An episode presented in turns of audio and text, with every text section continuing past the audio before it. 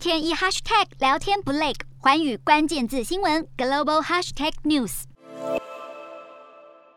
和平谈判出现明显进展，国际油价、金价、煤炭价格应声下跌。然而，市场普遍预期石油输出国组织 OPEC 和盟国组成的 OPEC Plus 不太可能将产量提高到超过每日四十万桶，供应持续紧张。加上 OPEC Plus 先前强调无法取代俄罗斯石油产量，全球油价近期内恐怕还是难以稳定下来。乌俄战争开打以来，西方国家纷纷对俄罗斯祭出经济制裁，但极度仰赖俄罗斯能源的欧洲还是难以摆脱和俄罗斯进口能源。如今，波兰打出第一枪，宣布已经通过相关法律草案，将禁止从俄罗斯进口煤炭，成为第一个禁止俄罗斯能源的欧洲国家。波兰一直呼吁欧盟对俄罗斯实施能源制裁，停止进口俄罗斯煤炭、石油和天然气，但遭德国、匈牙利等国反对。波兰目前是欧盟之中使用煤炭发电比例最高的国家。